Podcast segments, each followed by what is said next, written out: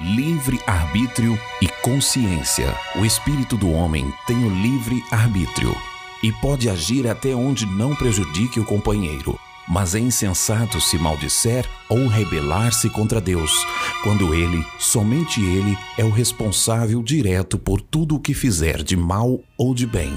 A legislação disciplinar é tão somente no sentido de promover a indesviável ventura de seus filhos e ajustá-los ao caminho certo e redentor, sem qualquer intenção punitiva.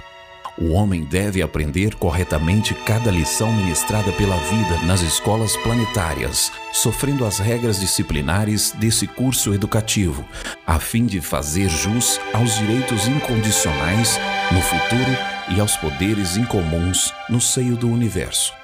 Evangelho à luz do cosmo. Ramatiz.